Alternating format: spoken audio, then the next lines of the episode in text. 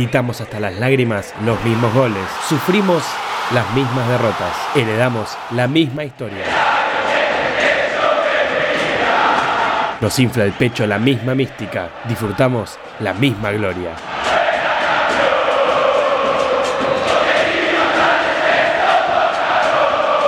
Atajamos con Bello, Pepe y el Loco Islas. Defendemos con Pipo, Hugo y el Gaby. Metemos con el Pato, el Chivo y Enzo. Gambeteamos con De la Mata, Bernao y Gustavito. Asistimos con el Bocha, el Burru y el Dani. La embocamos con Seoane, Sastre, Erico y el Kun. Tenemos el mismo orgullo rojo. Con la conducción del Lobizón Pérez y el Coronel Brizuela. La producción del Loco César Cáceres y la participación especial de Raquel Fernández. Ya comienza Orgullo Rojo.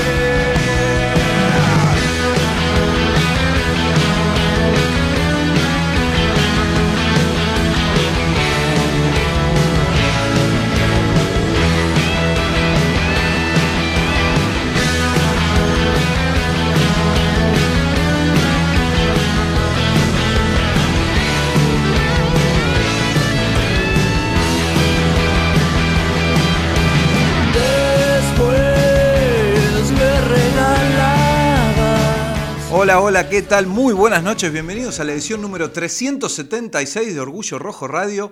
En la próxima hora vamos a hablar de todo lo que pasa en el mundo independiente, un mundo que está más o menos como Ucrania, pero la realidad es que en la próxima hora, como lamentablemente está sucediendo últimamente, nos van a escuchar acá con los amigos Fernández y Alonso hacer una catarsis, porque tenemos la misma calentura que ustedes, tenemos la misma bronca, porque esta vez ni siquiera da para decir tenemos una buena y una mala, porque lo cierto es que en la última semana Independiente ganó uno de los dos partidos que disputó y el otro lo perdió, pero ni siquiera da para eso. Hoy no lo tenemos a Lobby, hay algunas malas lenguas que dicen que lo vio a César Cáceres en su puesto laboral después de algunos años y se descompensó. Esto no es así, queremos desmentir esos rumores, queremos llevar tranquilidad, él está bien. La realidad es que ese Lobby está recuperándose de COVID eh, ya con la familia, que también ha, atravesado, creo que por lo que me dijo, eh, de a uno este, este problema, este, bueno, el problema que todavía, aunque no parezca, lo estamos teniendo, pero ya se está recuperando, así que seguramente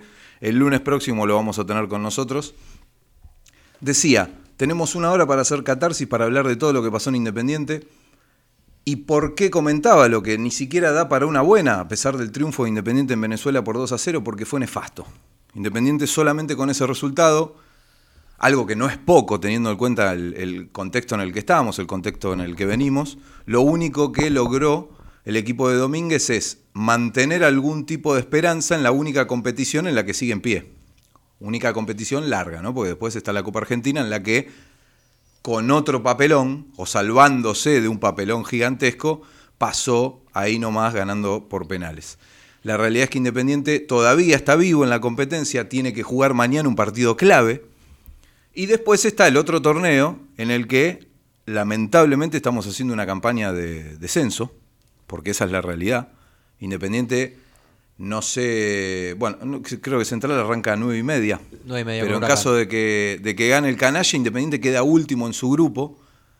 Y si esto fuera un torneo eh, en el que no se dividen los equipos por grupo, Independiente estaría en el puesto 23 en caso de ganar Central, en el puesto 24 de 28. En un torneo hecho con un engendro de esos que solamente puede hacer la AFA, que tiene a, bueno, Platense después de 20 años, a, a Patronato, a Barracas. En ese torneo, Independiente estaría en el puesto 23, 24 en el caso de ganar Central. Obviamente que eso es muy preocupante. ¿Qué quiero decir con esto? Simplemente lo que estoy diciendo. O sea, no quiero ir más allá. Eh, vamos a estar obviamente hablando del, entrenador. Yo quiero arrancar por lo que pasó cronológicamente, a pesar de que no sea quizá lo más recomendable. La realidad es que Independiente jugó en Venezuela. ¿Por qué digo que no da para eh, un, un análisis positivo a pesar del triunfo? Porque fue nefasto, porque lo de Independiente fue horrible. Por lo general, después de una derrota como la que había sucedido en Arroyito, justamente ante el equipo que estaba comentando recién, ante Rosario Central, ante el Canalla que venía último, que todavía lo está, que puede dejar de estarlo, gracias a Independiente, a este Independiente que está levantando fantasma desde hace muchísimo tiempo, que por ejemplo, bueno, en, esa ocasión eh, había permitido que la avispa Velázquez, después de 400 años de inactividad, nos haga un gol de taco, De una taco. cosa insólita. Sí, ese tipo de cosas son las que le está pasando Independiente últimamente. La realidad es que después de un partido como ese, con una goleada en contra, que te llena de bronca, que te llena de dudas, por lo general lo que suele esperarse es ver la reacción de los jugadores, ver la reacción del plantel para ver cuánto y cómo apoyan a su entrenador. Siendo que Independiente, en el partido con Central, buenas noches primero, Buenas noches. eh, había jugado con, no con un mix de suplentes como sí pasó con Lanús, sino con su mejor, con su mejor equipo a disposición. Con su menos porque peor equipo a disposición. Claro, pero porque todavía el torneo local era una de las posibles ambiciones, más allá de que se había quedado muy complicado. Había de- chances matemáticas. Claro, eh, bueno, las dilapidó. Matemáticas. Las dilapidó con la goleada en contra en Arroyito, pero Independiente presentó un equipo no alternativo, como en este caso sí pasó el sábado a la noche, eh, y presenta varios jugadores que se repiten en eh, el partido contra La Guaira. Eh, por eso eh, es totalmente entendible lo que marcás de, che, por amor propio vas a salir a dar otra imagen. Eh, no, no puede volver a pasar. Más, sobre todo por lo que había dicho Domínguez después del partido, de no nos puede volver a pasar esto. O sea, peor que esto no hay. De todos modos, el técnico sigue haciendo cuatro cambios mínimos eh, por partido, lo cual indica que está más perdido que... Sí, lamentablemente, hasta lo veníamos comentando en los programas anteriores, hasta el empate con Tigre, ese empate sobre el final, Sí. que de no haber pasado, obviamente volvemos a la boludez de siempre, ¿no? Si mi abuela tuviera rueditas sería bicicleta. bicicleta. La realidad es que Independiente ese día mereció ganar, le podría haber ganado a Tigre, que hoy es uno de los cuatro clasificados, que ya están definidos los clasificados del grupo de Independiente. Es tan malo el nivel del grupo de Independiente que ya los cuatro que clasifican ya están definidos y no hay nadie que eh, desde la anteúltima fecha pueda sacarles eh, el- el- la cuarta colocación siquiera. Lo único que resta saber es cuál va a salir tercero y cuál cuarto entre Tigre y Aldo Civi. Pero después Estudiantes y Boca van a ser primero y segundo y después los otros dos cuadros, eh, los otros dos cuadros van a ver cuál sale tercero y cuál cuarto. Desde aquel partido con Tigre, Independiente es una barranca abajo. Porque veníamos avisorando una levantada, una mejora en el equipo, el- eh, al, al menos en pasajes de los partidos podía jugar bien o algo parecido a jugar bien, pero desde ahí en más Independiente es todo barranca abajo, porque ni siquiera el partido con los, paraguasos, eh, con los paraguayos en Avellaneda, que había terminado 2 a 0, ni siquiera fue eh, tan patético como el de Venezuela, que es una victoria por el mismo resultado. Independiente, al menos ahí, sin jugar bien, había sido superior y había merecido ganar. Independiente el otro día en Venezuela no mereció ganar. Si hacen un ping-pong de la cantidad de chances de gol de un equipo y otro, Independiente no mereció ganar contra un equipo casi amateur. Un equipo que debe estar a la altura. Yo no, no, no soy sommelier de equipos extranjeros, pero la realidad es que ese, ese equipo debe estar a la altura de Primera B Argentina. Y esto no es, había. y esto no es para, para desmerecer eh, el fútbol venezolano, ni siquiera tiene algún tinte político, no, no, no tiene nada que ver. Acá estamos hablando de fútbol argentino contra el fútbol de Venezuela, que fue siempre la cenicienta de Sudamérica. Estamos hablando de Independiente, con todo lo que eso representa internacionalmente, y un club venezolano que ni siquiera sabíamos de la existencia una semana antes de que se sortee eh, los grupos de Copa Sudamericana. ¿Y por qué digo esto? Porque nosotros sabemos que Independiente no tiene nada, lo venimos diciendo hace tres años, pero eso no quita que vos tengas que ir a Venezuela a ganarle a ese equipo por goleada. Porque esa es la realidad, eso es lo que tiene que pasar. Porque si no, después si nosotros no decimos esto, después eh, no podemos decir que los jugadores nos parecen unos caraduras cuando piden eh, determinada cifra para los contratos, o por qué a jugadores como Benavide le da la cara para después usar a Independiente como enfermería y como kinesiología y de centro de rehabilitación, le da la cara para pedir que le compren el 40% del pase o ganar la fortuna que gana. Entonces, si les da la cara para eso, les tiene que dar la cara para ir y... porque yo estoy totalmente convencido que en todo el plantel de- del equipo de Venezuela, vos sumás todo lo que cobran y no pagás un sueldo de los jugadores independientes. Entonces, si a vos te da la cara para pedir eso, o si crees que estás a esa altura, demostrarlo dentro de la cancha. No hay mucha vuelta, porque acá no estamos hablando del entrenador, acá, repito, estábamos esperando ver cómo el plantel le responde y cómo muestra respaldo al entrenador, que se fue recaliente como nosotros y lo demostró en la conferencia de prensa, y lo único que vimos fue un equipo cabizbajo, que parecía que ya había perdido el partido, parecía esos equipos que se enteran en el vestuario que ya no tienen chance matemática de salir campeón porque o, o que se fueron al descenso porque ganó el rival y, se salen enteran justo antes, más. bueno, así. A lo Togni salió a jugar Independiente, creo que todos los hinchas me entienden. Un jugador que uno, la verdad es que eh, quiere eh, que modifique su situación, algo similar a lo que pasó con Domingo Blanco, que gracias a Dios modificó su situación futbolística. La Porque otra además todavía está no la oportunidad. tiene chances, juega, uno ve que tiene condiciones, lo ha demostrado en Defensa y Justicia, por eso digo que es más o menos eh, algo similar a lo que pasó con Mingo. Y es un pibe que uno lo ve y parece que no se tuviera fe nunca, que parece que va con Bueno, desgano a las pelotas. puede ser y una- que el una otro, cuestión de eh, confianza, sí, puede claro, ser. pero es eso lo que pasa O en Independiente claramente. Sí, no, la Yo verdad voy que más no por lo ese sé. lado. Bueno, es probable, pero lo mismo decíamos con Blanco y nos equivocamos. Bueno, el- pero el, el tema es eh, hasta cuándo, digo, no, no, no por Togni en particular, pero digo, si Togni no demostró demasiado o no tuvo esas armas como para decir, che, es titular indiscutido, ¿cómo puede ser que otro jugador que para mí tampoco lo ha demostrado, pero sí ha demostrado mayor cantidad de ganas, si querés, que es Battaglini? ¿Cómo puede ser la duda Battaglini o Togni para el partido más trascendental del semestre, eh, que va a ser el de mañana?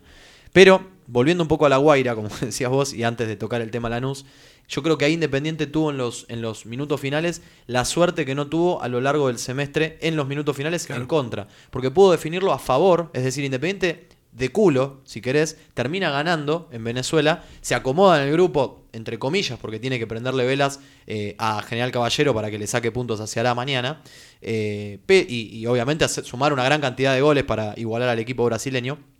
Pero digo, esa fortuna que tuvo contra La Guaira en Venezuela es la que no tuvo contra Tigre cuando le empataron el partido sobre la hora, contra Racing y contra Lanús, sobre todo el sábado pasado. Se le que- dieron, es que se le dieron cosas a favor porque Independiente no mereció ganar. Claro. Incluso hasta, se te da que uno de los delanteros, que es donde más te faltan jugadores, donde peor están jugando, uno de los delanteros se saca eh, la, La mufa, mufa. eh, vuelve a marcar, hace un golazo Mm. de hecho.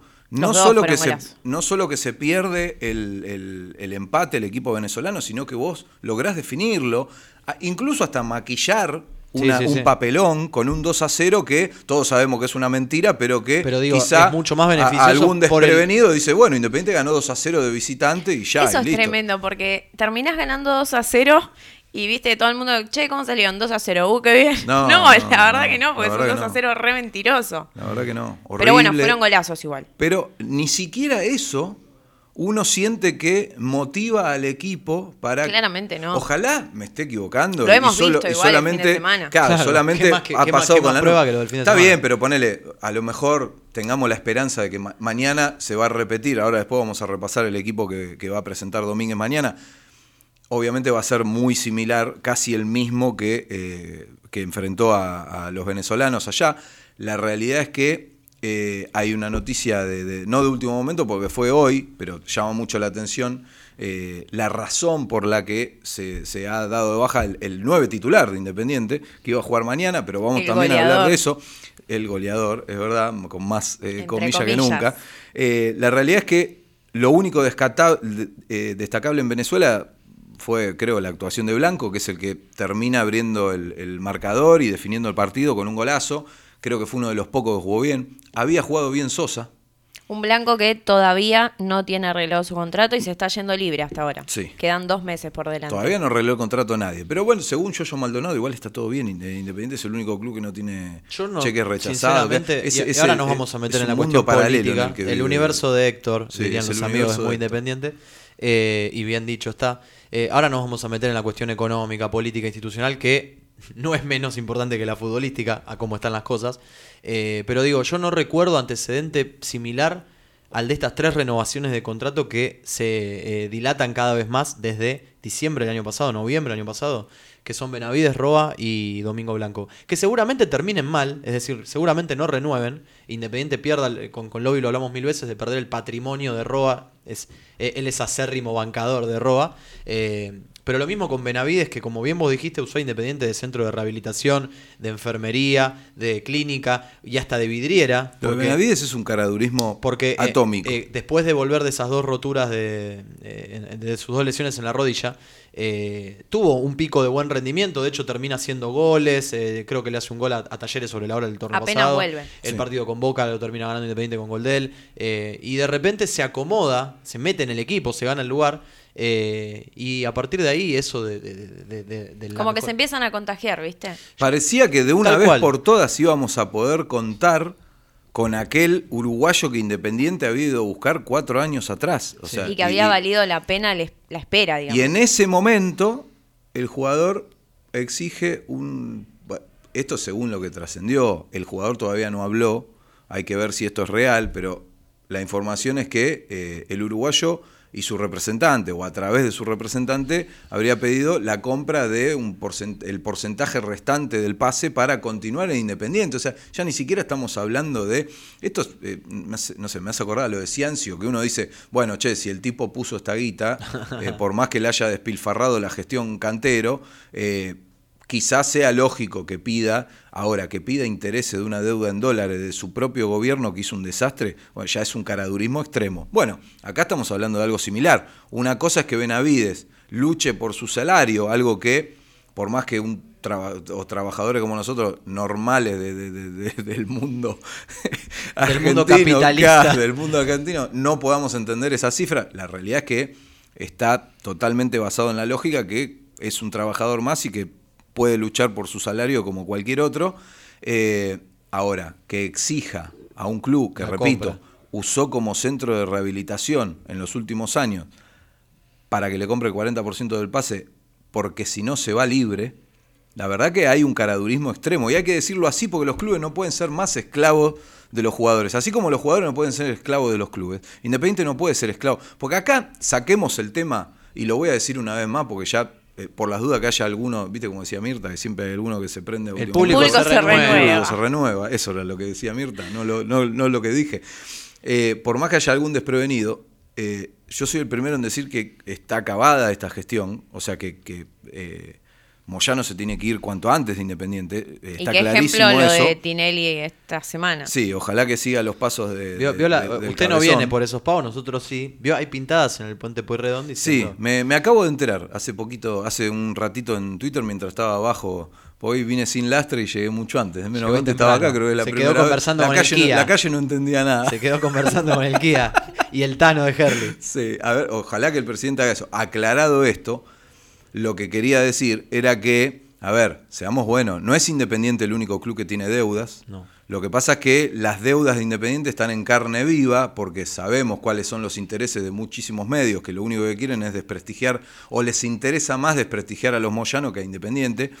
Y todos La- los días llegan embargos y- y- diferentes. ahora, ¿por qué? O sea, ¿cuántos juicios tiene San Lorenzo? ¿Cuántos juicios tiene River? ¿No tienen deudas? ¿Cuántos juicios tienen el, el- el resto de los clubes? Eh, la realidad es que en Independiente resalta más todo. Eso no quiere decir, o no estoy justificando ni defendiendo esta gestión, que repito, se tiene que ir cuanto antes.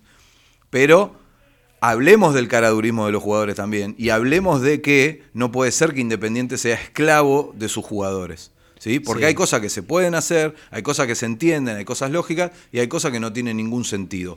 Esto de la exigencia de Benavides en comprar un porcentaje del pase es un mamarracho y es, un, es de un caradurismo extremo. Porque ni siquiera está en la situación de Mingo Blanco que puede plantarse y decir, loco, yo hace 10 años que estoy remando en Independiente Y estoy hoy en rindiendo". día soy el mejor jugador. Entonces, ahí hasta, hasta uno puede llegar a ponerse del lado del jugador en, en cuanto a decirle, Yo- bueno, dirigentes. yo no lo justifico. Bueno, dirigentes, pongan, pero pongan tenés- o sea, tenés- si, si hay que arreglar acá, arreglen a este muchacho, que es lo mejor que tenemos. Nos gusta o no, lo mejor que tenemos. Sí, sí, y sí. no muestra o no se muestra tan cerrado como sí se mostraba Fabricio Bustos hace eh, unos meses atrás. Yo lo que creo que es un poco lo que decía Raque también, porque a medida que va pasando el tiempo, y tenés ejemplos en otros clubes, por ejemplo, el, uno que nos tocó de cerca fue el de Tisera en Platense, eh, que también eh, tuvo, se fue en conflicto con el club y se terminó yendo a Europa. Que el club lo expuso el club lo expuso me adelante pare- de sus hinchas. Me pareció dijo, perfecto. Nosotros quisimos renovar, el jugador no quiso renovar y ahora está no viene a entrenar. O Bueno, sea, con me Bustos parece que pasó algo parecido, pero más que nada el jugador terminó aclarando cómo fue la situación. Para mí, como dijiste vos acá alguna vez en esa silla, la situación fue de traición, si querés. Bustos traicionó a por Independiente, cómo, no hay ninguna por duda cómo se da la salida. Entiendo a la gente que está del lado del jugador en este caso, no lo comparto. Yo sí estoy de el lado este de, de que el tipo se cagó en Independiente. Como así está pasando con otros futbolistas, por ejemplo Benavides, y como ha pasado con otros, sobre todo en este último tiempo. Eh, el caso Baibor, el caso Campaña, y todos esos ejemplos de jugadores que hasta fueron queridos por la gente, y sin, sin, sin ir más lejos, Leandro Fernández, eh, que, que- que de hecho volvió al club. eh, y fue una de las grandes críticas de este mercado de pases. Eh, me parece como Pidiendo perdón a través de un comunicado. pidiendo perdón, una carta ahí medio armado, divino, todo. Perdón tendría que pe- pedir ahora de cómo- por cómo está jugando en realidad. Eh, ¿Alguien, eh, ¿Quién le dijo que era enganche a Fernández? y no sé qué charla No tendrá usted, con ¿eh? No, no, pero podría qué- ser. ¿no? sí, tal cual. ¿Quién Me ayudó a empujar el auto ¿Quién le como dijo nadie. que era enganche? ¿Y quién le dijo que era rápido? O sea, ¿cuántas veces vieron perdiendo la pelota a Fernández el otro día por tirarla larga? ¿En qué Sí. momento se creyó que era Sí, rápido? no o fue, la- la otro, verdad que- otro partido para el olvido. Que si querés ya nos vamos metiendo en lo que fue el partido con Lanús. La verdad que es un poco injusto tal vez eh, hacer un análisis bastante crítico de ese partido porque Independiente juega con muchos pibes, de hecho debutan pibes. Sí. Eh, pero la realidad es que es como el contagio de lo que es Independiente, ¿no? Porque, a ver, eh, yo creo que hay material en las inferiores. eh, perdón, eh, de los jugadores juveniles, por ejemplo, Toto Pozo es un gran baluarte de, la- de las inferiores de Independiente. Soñora. Soñora también. eh, digo, después hay otros jugadores que le teníamos mucha expectativa y te das cuenta que todavía le falta un poco para estar en la primera, o tal vez por el momento independiente, como por ejemplo el Chila Márquez, eh, o jugadores que uno espera, tal vez tienen las expectativas demasiado altas por lo que hemos visto. Yo eh, creo que incluso en el- reserva el, o en Chila inferiores. Márquez es el mejor de esa camada que Sí, sí, yo lo he visto en reserva y en, En cuarta reserva, más no en lo vi. reserva siempre fue el que más se destacó. Claro. O sea, por encima de, Pozo, por primer- encima de Soñora. Los primeros partidos de Chila Márquez en, eh, con Falcioni fueron muy buenos. Eh, Independiente no era eh, lo mejor, pero entraba y desequilibraba en los últimos metros. De hecho, creo que eh, creo que entra bien contra Godoy Cruz los dos torneos. Hace el 4 a 1 que pierde Independiente local y el partido sale 3 a 3 en Mendoza. Pero hay, e- eso es lo que pasa, ¿no? Sería como muy injusto decir, bueno, no, Independiente es un desastre, el equipo que jugó el otro día no puede jugar más. La realidad es que hay jugadores que ya uno intuye que dice no los quiero ver más en Independiente, pero no podemos caerle a los pibes. No, yo, eh, eh, bueno, imagino estarás hablando de Sosa. La realidad Bueno, es que. por ejemplo, no, por eh, ejemplo, sí. Después, así Después hay jugadores que tuvieron partidos malos a lo largo del semestre, como por ejemplo Vigo, pero el otro día no me pareció el peor de la cancha. No, el otro día Vigo fue el mejor. Claro. Eh, claramente fue el Sobre mejor. todo en el primer tiempo. Me gustó como jugó Lazo también. Hay algunos. A ver, a ver. Nos cansamos de decir que esto es una catarsis, que estamos tan calientes como la gente. Creo que también tenemos que tratar de, eh, aunque sea disimular cierto profesionalismo que no tenemos. No nos olvidemos y también de bajar remarcar un poco la, la temperatura. de- a Insaurralde que se hizo echar con Rosario Central. Porque Sí, también lo- tenemos esos jugadores. Insaurralde fue un mamarracho. Que no es la primera vez. No, no, como decía el otro día, o sea, eh, Insaurralde quedó como un tonto con el rival que lo boludeó, con el árbitro al que puteó, uno, vaya a saber uno por qué, y con toda la gente de Central con la que se quería Que ya no sabes si lo hace a ya- propósito La verdad que parecía eh, que quería vacaciones pasado, anticipadas. pasado en Newells. ¿no? Pero bueno, ahora. Pero no se justifica eh, sí, se le salió la cadena como tantas otras veces. Y lo Eh, de Sosa que lo venimos diciendo hace cuántos programas ya. o sea, hace cuánto tiempo, digo. El tipo sale, eh, esto era inminente lo que pasó el otro día.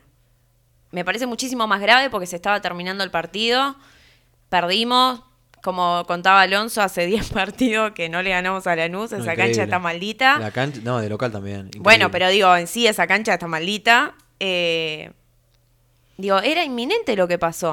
O sea, no sé que uno está. O sea, mirá que a mí Sosa yo lo rebancaba, me encantaba, pero en Twitter leía el otro día que desde que se puso pelos otra persona. Le hicieron pero- un meme con la peluca. Es como la de la peluca de los Simpsons. Sí. ¿te acordás Le hicieron un meme con la peluca de- con el- de la de Snake. Snake, claro. tal cual. Claro, Lo vi, vi- eh, fenómeno. Los que pero- hacen los memes se pasan. Pero es la realidad, o sea. A ver, Sosa. ¿Cuánto me- crédito más se le va a dar a Sosa después de esto que está pasando? A mí no, la- sinceramente lo de Sosa no me preocupa, no. ¿No, ¿No es- te preocupa?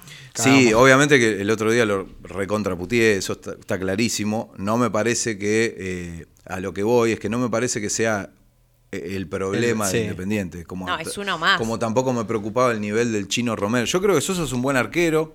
Es un arquero que me parece que tiene nivel para estar en Independiente, pero que su personalidad, esa que cuando vino le jugó a favor, Mm. ahora le está jugando en contra y hace boludeces. Eh, Hace muchos partidos que Como viene la del otro día, por ejemplo. Bueno, en Venezuela había atajado bien, pero sí, es verdad, la, Sí. la- la- la personalidad le está jugando una mala pasada. El otro día fue un papelón lo que hizo. No, no- Él siempre se quiso mostrar entiende. como capitán. Claro, es eso lo que le está jugando en contra. Claro. Quiere trascender en jugadas en las que no tiene nada que hacer, como por ejemplo la del otro día. Lo del otro día fue lamentable porque aparte es mucho más doloroso cuando pasa eh, en un partido en el que Independiente juega mal, en un partido en el que eh, te faltan segundos para que termine y al menos decir, bueno, por lo menos no se perdió contra este equipo no que sé. te suele ganar los últimos años. Arranca el partido, tenés un tiro libre, todos mirando para allá, de repente lo ves a Sosa en la mitad de la cancha y vos decís, ¿qué haces ahí? No, no, no, no se entiende lo que quiso hacer, porque aparte hay un doble error. Primero que falla en el cálculo, y después no reacciona cuando el jugador de Lanús la toca para un costado, o sea, se queda quieto y se tira Sí. en el lugar prácticamente. Tiene la mala suerte de que González la clava en un ángulo de 30 metros,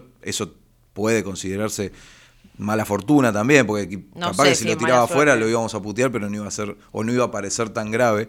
La realidad es que lo de Sosa es preocupante, pero no solo lo de Sosa el otro día.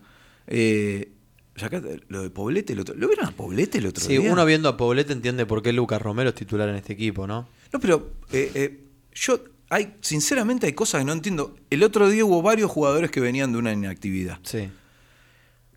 Uno puede entender que un jugador que hace rato no juega esté falto de timing o que eh, físicamente uno entiende que le cuesta, como por ejemplo Casares. A Casares uno lo ve y dice, bueno, tiene una pancita que no, no me no es la no mía, me- obviamente, pero eh, no parece había- como que hubiera estado No comiendo... me había parecido tan malo muy eh, bien. en el partido contra General Caballero, que fue el del debut, No, pero Porque, teniendo no había- en porque no- cuenta porque el otro, el otro día tenía también. más obligaciones que contra, Sí, contra claro. Central Caballero. No, entró Casares para- jugó en, en un cuartito, Sí. o sea, en, en 15 metros a, a la redonda. Y ese era su lugar y lo único que tenía que hacer era dar pase, que sabe y mucho de eso.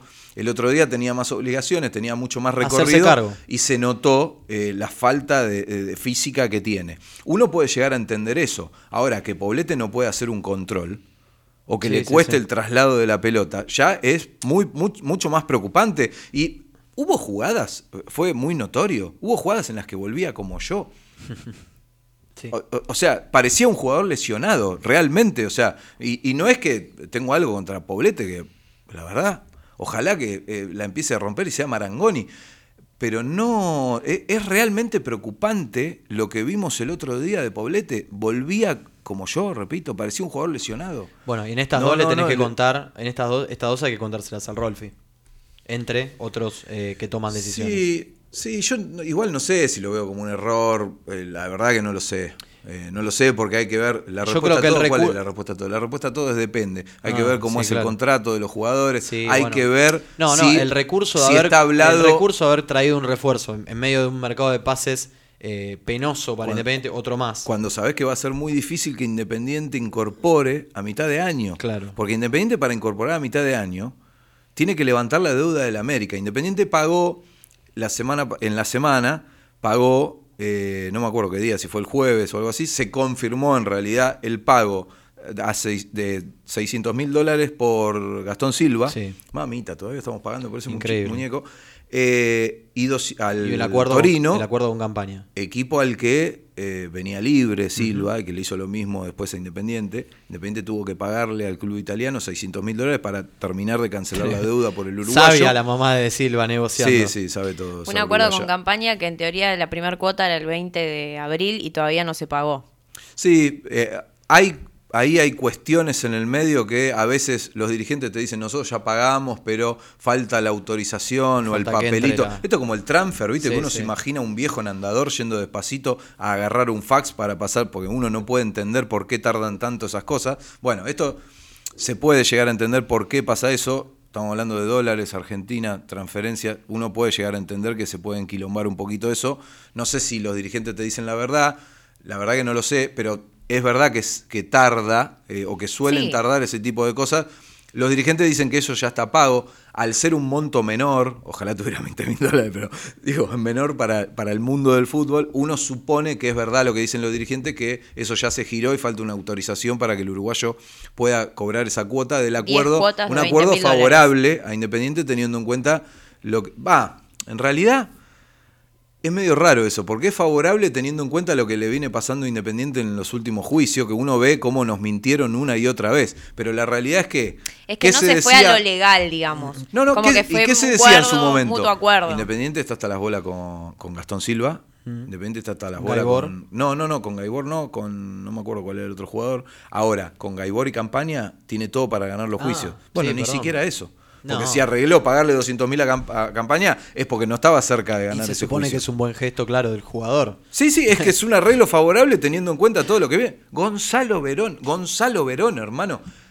Otro, otro cara- caradurismo extremo, un jugador medio pelo para abajo que ni siquiera pide lo que eh, quiere cobrar. Es como que nosotros pidamos un resarcimiento como si fuéramos Jimmy Fallon y no se me ocurre otro.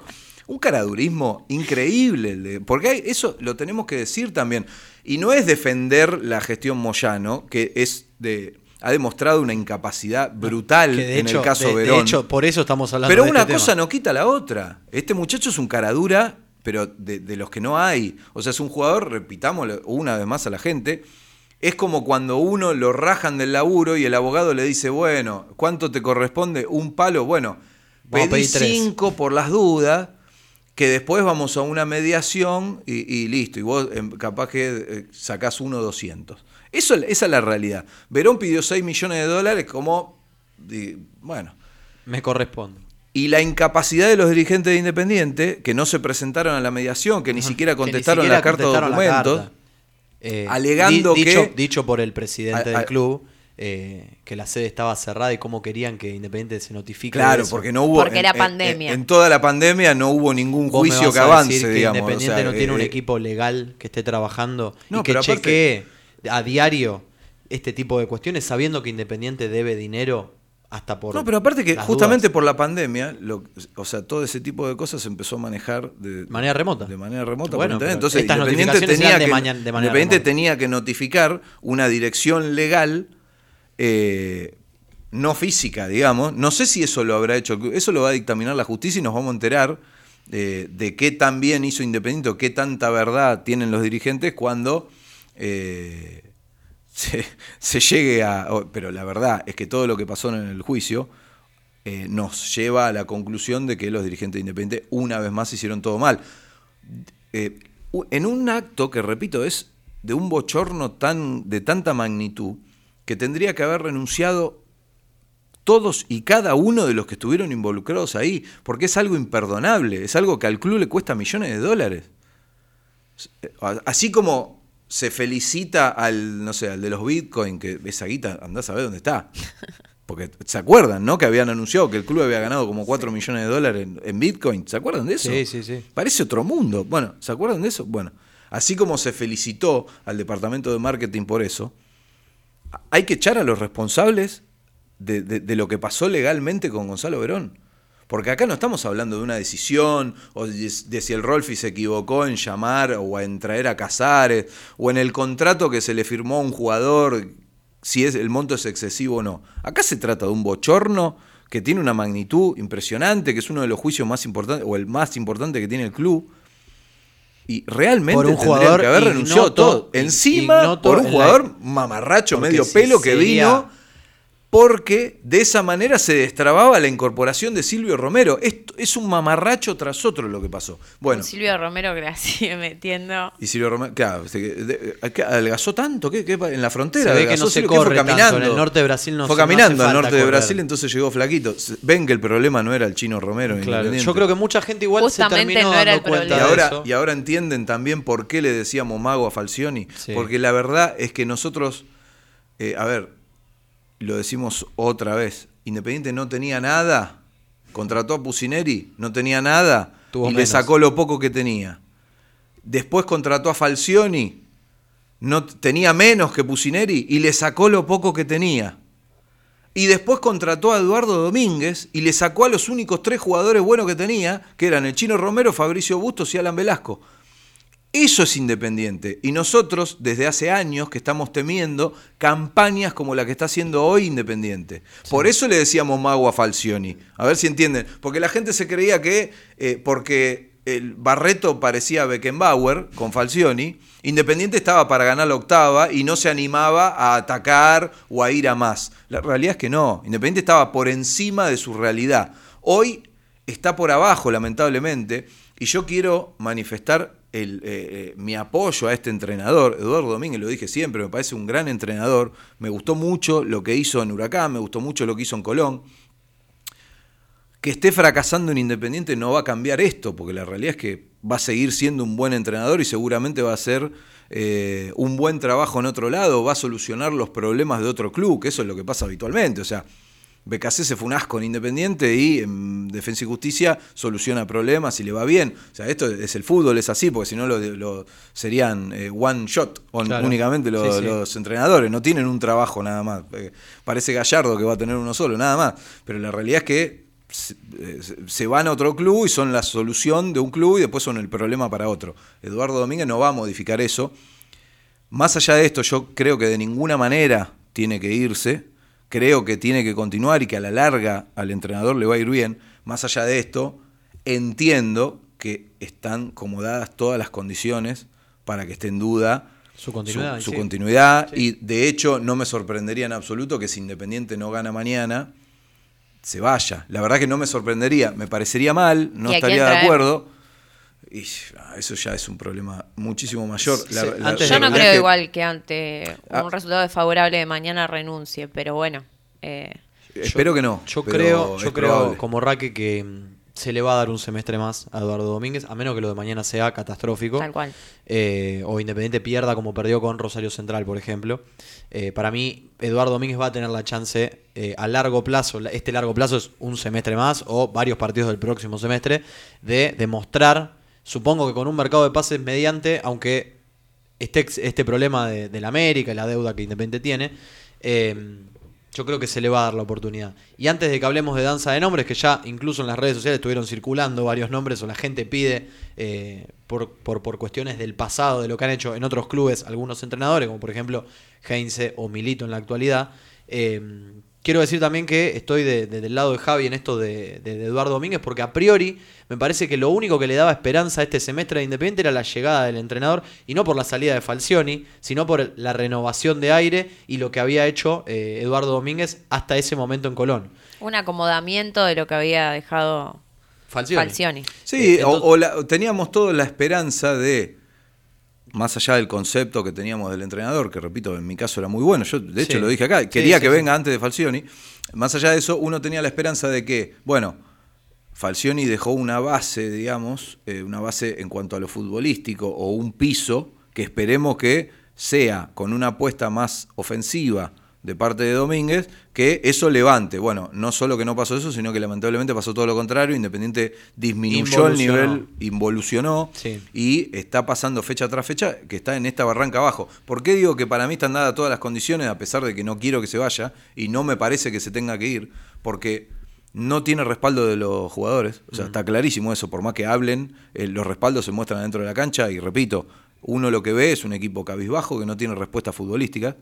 Tampoco los ves unidos a ellos como equipo. Porque a él, lamentablemente, en los últimos partidos se lo vio perdido.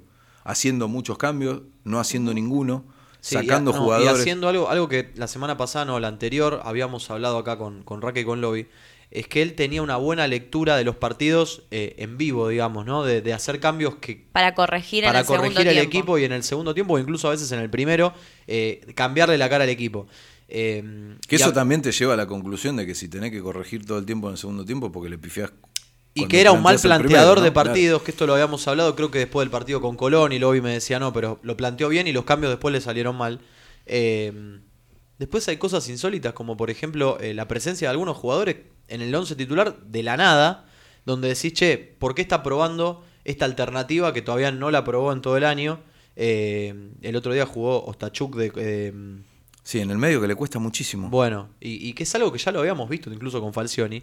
Eh, yo lo que quería decir recién de lo que, de lo que hablabas, no es que Falcioni dejó una base sólida e Independiente estaba para pelear el campeonato o para alquilar balcones y que la gente llene el estadio para ver al Independiente de Falcioni. Pero sí había dejado este orden. eh, Dejó una base para no pasar papelones. Tal cual, o sea, el primer semestre de Falcioni no fue bueno, después fue levantando, Independiente llega hasta a esta semifinal de, de Copa que termina ganando Colón, y el próximo torneo es un torneo bastante irregular pero estable, donde Independiente más en lo defensivo que en lo ofensivo se termina comando con muy buenos partidos, por ejemplo el 3 a 0 a Colón. Y, a ver, Independiente con Falcioni estaba.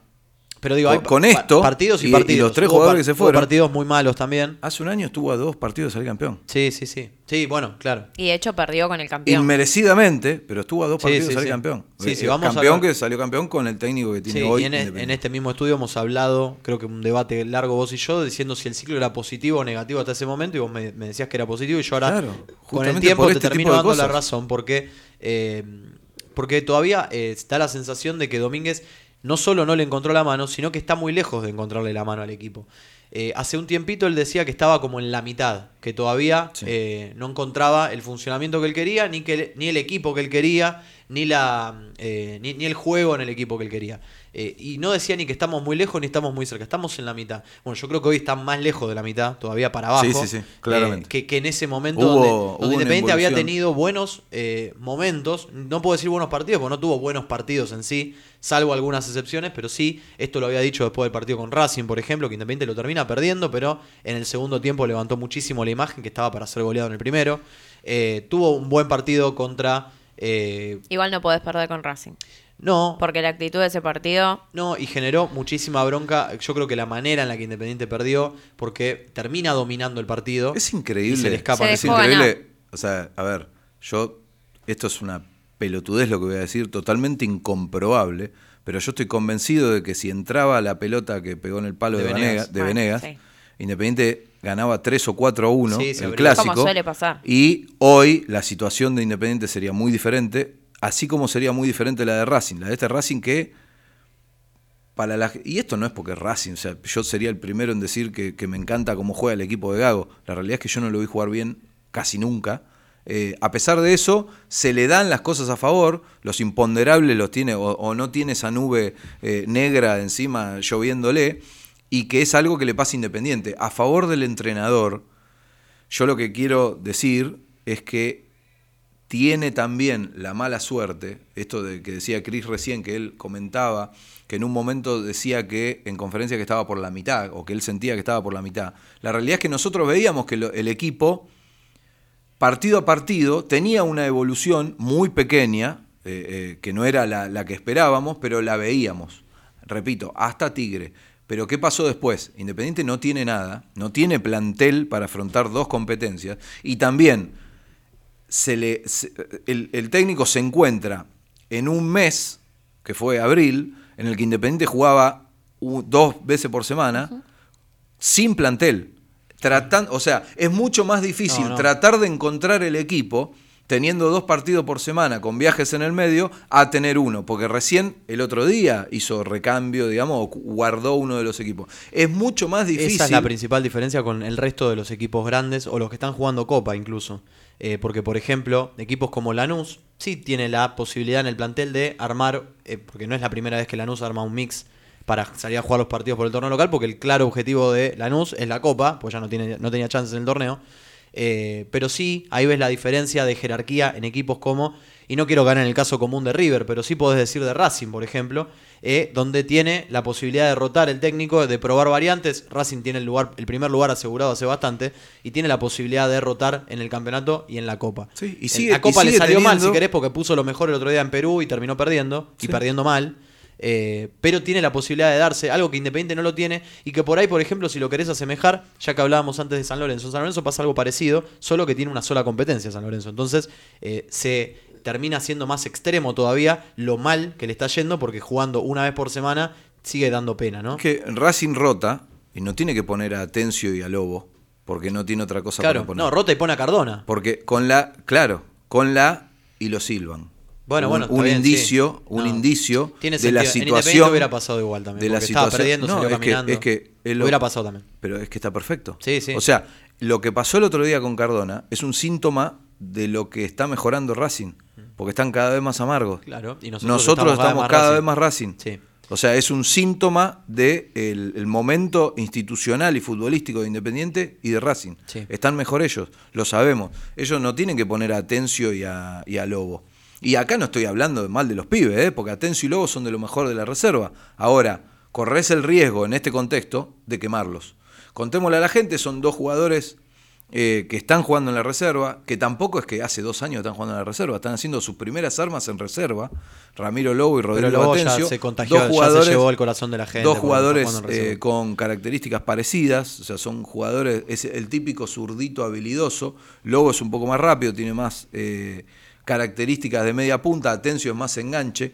Son similares, o, o Lobo es un poco más eh, similar a Pozo, por ejemplo, y Atencio es más similar a, a Soñora, Soñora. como para que quede claro. Pero más o menos estamos hablando de cuatro zurdos habilidosos. Independiente tiene También material. nombremos a un Sayago que fue citado a la Sí, selección. Sayago que eh, no, eh, Hidalgo. Hidalgo, Sayago, Sayago está eh, sería o sea, hubiera viajado a Paraguay, pero está eh, lesionado, todavía no se recuperó de la Y de- jugó Julián garro. Romero el otro día. Sí, muy mal, Sí. jugó Julián Romero. Eso es lo que puede llegar a pasar con los pibes. Lo mismo que está pasando con el Chila Márquez. El Chila Márquez para mí realmente es de los mejores de esta camada. Me parece que... Vos que siempre tiene, hablaste de Chila Tiene muchísimas condiciones. No lo está demostrando. Y no sé por qué siento como que hay una animosidad del entrenador que no, no ni siquiera viajó. Sí. El Chila Márquez no viajó. Independiente llevó tres delanteros. Ahora sí podemos hablar de, eh, de Venegas, que lamentablemente por un síndrome vertiginoso no, pu- no pudo ser parte, no puede viajar. Este no club es una joda, es una claro, joda, no, ¿no? no, no vamos a entrar obviamente en, en- vamos a minimizar. en las dudas o en las No, no. descalificaciones o en, en esos planteos de, no sé, será la cuna de Vera. Hemos visto en los últimos años un montón de jugadores que se bajaron de Independiente o que eh, hay pruebas de que no quisieron jugar de ninguna manera. Esto se trata de eso. Lamentablemente yo no soy médico, no entiendo un carajo de esto, pero por lo que pudimos averiguar es un síndrome que eh, obviamente imposibilita que un jugador padeciéndolo Se eh, juegue. No es que, no es que, no sé, le duele, viste, no sé, el pato Abondancieri en el 2006 que vos decís, dale, quedate, hermano, ¿cuánto te puede doler? ¿Por no qué es que salió, le duele no? un ¿Por poco, claro, no es que le duele un poco el músculo y dice, bueno, no quiere arriesgar. No, acá se trata de otra cosa. Estamos hablando de un padecimiento que claramente no le permite a un futbolista profesional eh, hacer su trabajo. Entonces, no entremos en esa porque es una pelotudez. Yo creo que, así como dije siempre, que no tiene Venegas la, la capacidad para ser el 9 de Independiente. Él no tiene la culpa de estar en el club y yo creo que él debe ser el que más gana tiene de jugar mañana y hacer goles para Independiente. Un Independiente que tiene que ganar porque si no queda fuera. Sí. Y esto no es, No hay eh, no, no, no, no es eh, ser pesimista. A ver, él se Ganar y con diferencia de Tiene que goles. ganar y por claro, goles, ¿eh? encima, Y tiene que incluso- prenderle velas incluso a ganando, incluso ganando 1 a 0 mañana, depende de cómo salga el otro partido, puede quedar cerca de, de- de- de una eliminación. ¿Por qué digo esto? Independiente está en un grupo en el que se sabía de entrada que iba a competir mano a mano con el Ceará de Brasil. Equipo con el que pierde injustamente en Brasil la primera fecha del grupo y con el que tiene que definir en Avellaneda el 25 de mayo en la última fecha del grupo. Los brasileños tienen nueve puntos hoy. Van y tienen- primeros. primeros, ganaron los tres partidos. Juegan Bien. mañana con el equipo venezolano en Brasil. Y después o sea, se supone que va a golear mañana. Después vuelven a jugar en Brasil con el equipo paraguayo. Por lo que Independiente prácticamente está obligado mañana a ganar. Se supone que la fecha de mañana, olvidándose de la última, ¿no? de, de- de las dos más próximas, la fecha de mañana es la que Independiente tiene más complicada porque enfrenta al equipo en teoría superior, que es el de, el de Paraguay, eh, Caballero, en Paraguay, en el Defensor del Chaco, juega Independiente mañana a partir de las nueve y media. Y los brasileros reciben a la cenicienta del grupo, al, al peor equipo en teoría, que es eh, Guairá, en Brasil. ¿Por qué digo que incluso ganando se puede complicar y mucho? Porque Independiente tiene más tres. O sea, Independiente tiene cinco goles a favor, dos en contra, tiene más tres. Los brasileños tienen más cinco. Si, por ejemplo, Independiente mañana gana 1 a 0 y los brasileños hacen 4 o 5 goles a los venezolanos, Ya queda lejos. Independiente está obligado a ganar por 5 goles en Avellaneda la fecha siguiente contra los venezolanos. Y después Yo a- y realmente después no me imagino a, a este Independiente ganándole por 5 goles a alguien. Sí. O sea, y, Sí, y por eso digo pará, que... Una corrección de eso. Y así todo, si se da eso, después hay que ganarles a los brasileros en Avellaneda. Hoy, hoy- hoy alguien en, en Twitter me recordaba, eh, voy a decir la palabra épica de la Sudamericana 2010, donde el equipo en ese momento todavía, eh, ya del Turco Mohamed, el partido con Defensor Sporting de local Sí. estoy hablando, no había hecho goles en el campeonato, había hecho creo que un solo gol a River, Sí. jugando Independiente con Dani Garnero todavía, que era el Cookie Silvera, había un descuento, porque Independiente pierde 3-1 con el, el- el River de Capa en ese momento. Eh, había hecho un solo gol en el semestre. Bueno, y el de Galeano contra Argentino Junior y el de Gracián contra Argentino Junior en, en la primera fase de la Copa. Eh, y tenía que ganarle cuando hace el gol eh, Mora, hacer tres goles y Independiente lo hace en 20 minutos. O sea, la mística no es cuento, diría alguno. Una mística con un piedrazo al arquero incluido, ¿no? Bueno, sí. Digamos todo. Sí, claro. Partido se tendría que haber suspendido. Hasta ese momento todavía no había piedrazo. Independiente en 30 minutos del primer tiempo estaba logrando la clasificación hasta Sí, que después e- ese Torito equipo, Rodríguez ese equipo fue todo místico. O sea, el Turco Gómez sacó campeón a Batión y al Pelado Gómez. Pelado Gómez nunca supimos el nombre. ¿Cómo se llama el Pelado Gómez? Martín Gómez. O sea, nos enteramos que se llamaba Martín años después de que se había ido de Independiente, más o menos. Un Pelado Gómez que terminó prendiendo una bengala en el obelisco arriba del techo del micro, no sé si se acuerdan. Una maravilla. Con Batión, o sea, por el amor de Dios. Por eso digo, eh, a la hora de hablar de torneos internacionales. Parra no hizo goles nu- tirado en el piso no y de está- taco en una final de Copa pasó, Internacional. sí, ¿Es- pasó. ¿Eso pasó de verdad? no, en el piso y de taco no, fueron dos goles distintos. dos Gracias peor todavía, peor Gracias todavía. a Dios fueron dos Madre goles mía, madre Eh, pero lo que digo es, digamos, puede pasar que Independiente tenga que salir a hacer cinco goles y los haga. Eh, lo que pasa es que es muy difícil o poco probable. ¿Vos te escuchás? Sí, no. ¿Vos te crees lo que estás ¿Te diciendo? escuchás? No me creo más. ¿Cuánto hace que no ves jugar no, lo- no me retracto. Después de ver un River que metió siete. Por el amor de Dios. Claro. Después bueno, uno tiene que ver eh, partidos como el de River y dice, che, ¿qué, qué hicimos para merecer esto? ¿Me deja mandar algunos saludos? Me, me llega por privado que hay un- una persona en YouTube que lo quiera, le quiere hacer un mano a mano. Usted no sé quién es. ¿En ¿Qué tipo de mano? ¿Qué tipo? Claro, hay Depende, manos a manos y manos depende, a manos. diría un amigo. Depende, diría el Es Tano. el Tano. Es el Tano. Es el Tano. Eh, déjeme mandar ¿Qué saludos. Tano? El, Tano del, del eh. Facebook. Guarda. Déjeme mandarle saludo a Lobby que estuvo prendido al programa, que dice que eh, Fortaleza sacó 0 de 9 en el Brasileirao hasta ahora, que no seamos tan chinistas Romero. Yo me autodefino como chinista Romero, así Hizo que- nueve goles. No, no, 0 puntos de 9 en, Está juego. bien, pero el chino hizo nueve goles. Bueno, Estamos hablando claro, de Romero, sí. no de Fortaleza. Tal cual. Eh, déjeme mandarle saludo a la banda Ñuno Sano, está prendida a YouTube también, que la Alonsoneta y qué sé yo, qué sé cuánto.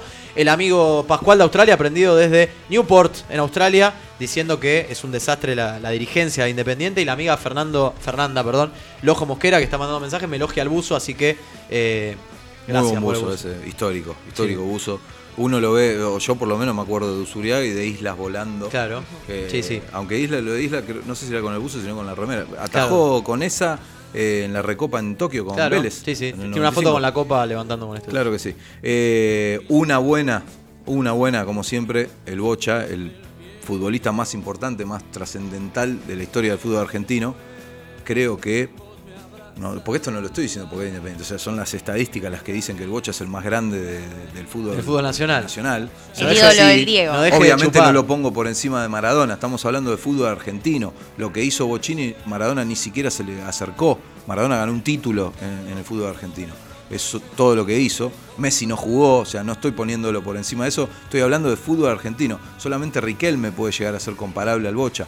Bueno, el maestro va a ser galardonado el sábado a la mañana. Creo que vamos a tener la posibilidad de verlo por, por ESPN. o- La verdad que no lo sé. Sí. Eh, en el San Mamés, La liga el E Atlético ESPN. de Bilbao va a enfrentar al Valencia y en el entretiempo al maestro le van a entregar un premio que se llama One Man Club, o sea, el jugador de un club, eh, homenajeando al Bocha, un premio que tiene, acá tengo anotado, pocos jugadores, que se lo, se lo han entregado a muy pocos jugadores, entre los que están Paolo Maldini, Ryan Giggs y Charles Puyol. El Bochita el viernes va a estar con Sacheri dando una, una conferencia, una charla, y el sábado a la mañana, repito, un lindo momento que van a presenciar muchos hinchas de Independiente que se, se reunieron y van a visitar el San Mamés de las Peñas de, de España para homenajear y para estar cerca del Bochita en este momento. Le mandamos un saludo enorme a tanto a él y a su familia. Ojalá que lo disfrute mucho porque se lo merece como se merece todo lo bueno que le pueda llegar a pasar porque es lo más grande del fútbol nacional. Independiente va a enfrentar mañana a partir de las 9 y media, como decían, el Defensores del Chaco a Deportivo Paraguayo, este partido trascendental para pasar de ronda. Después va a Deportivo- jugar General Caballero. General Caballero. ¿Qué dije yo? Deportivo Paraguayo. Bueno, Ese ¿no ven juega que me acá. tengo que ir y terminar esta farsa cuanto antes? Depor- con Deportivo Paraguayo. Dios mío, nosotros estamos jugando como Deportivo Paraguayo. Que es el club que Podríamos siempre, por siempre Copa Argentina, pero no. Sí, sí, sí. Sí. Copa Argentina, Atlético Perdemos, Tucumán. creo, sí, bueno. Contra la Pucineta. Contra Pusi, que ya ganó 3 a 0 el otro día. Claro, Pusi. te la Pusi. que- sí. Y después con Esa va a ser Huracán, el fin creo. de semana. Y después el fin de semana con Huracán, cerrando un torneo nefasto en el que no sé cómo irá Central, pero Independiente está anteúltimo en este momento en su grupo. Como decía, Creo la que va posición. ganando. Uf, bueno, entonces último está en este momento en la posición 24 de 28. Más nefasto imposible, un torneo de descenso para este Independiente. 1 a Que 0 ojalá- gana Central. 1 a 0 gana Central, bueno, Independiente está último en este momento. Ojalá que pueda eh, ganarle al Globo y eh, salir de esa última posición. Decía 21 a 30 con el arbitraje de Nicolás Gamboa, un chileno, contra General Caballero en el Defensores del Chaco. Todavía quédense tranquilos, no estamos jugando con Deportivo Paraguayo. Nunca digas nunca. Chau y hasta la semana que viene. Vamos rojo todavía.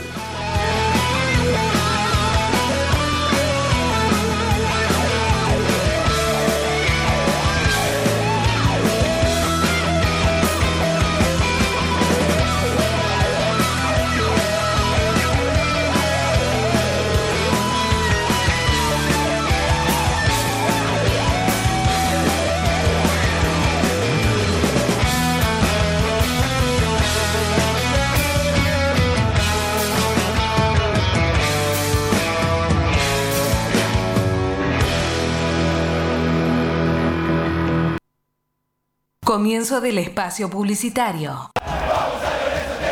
Cría Cuervos. San Lorenzo es fútbol, pero también tiene otros deportes. Entérate de las novedades de todas las actividades. Cría Cuervos.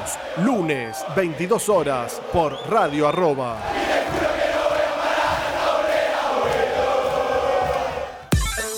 ¿Querés tener la mejor cerveza artesanal en la puerta de tu casa? Bretonia, la misma cerveza que tenías en un bar, ahora con la tranquilidad y la comodidad de tu casa. Blonde, Irish, Honey, IPA y APA. Haz tu pedido en Facebook o Instagram. Bretonia Brewery. Bretonia, una cerveza digna de reyes.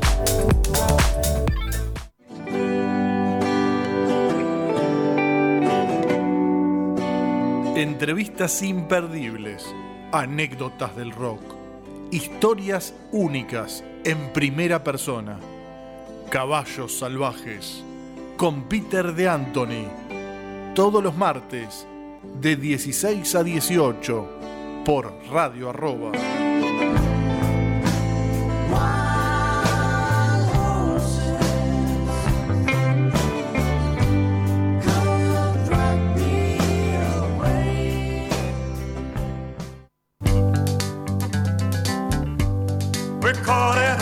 Tertulias melómanas, historias. Arroba está en todos lados. Búscanos en Facebook, Twitter, Instagram y TuneIn. Radio arroba. Generando contenidos. Fin del espacio publicitario. Seguí escuchando Radio arroba.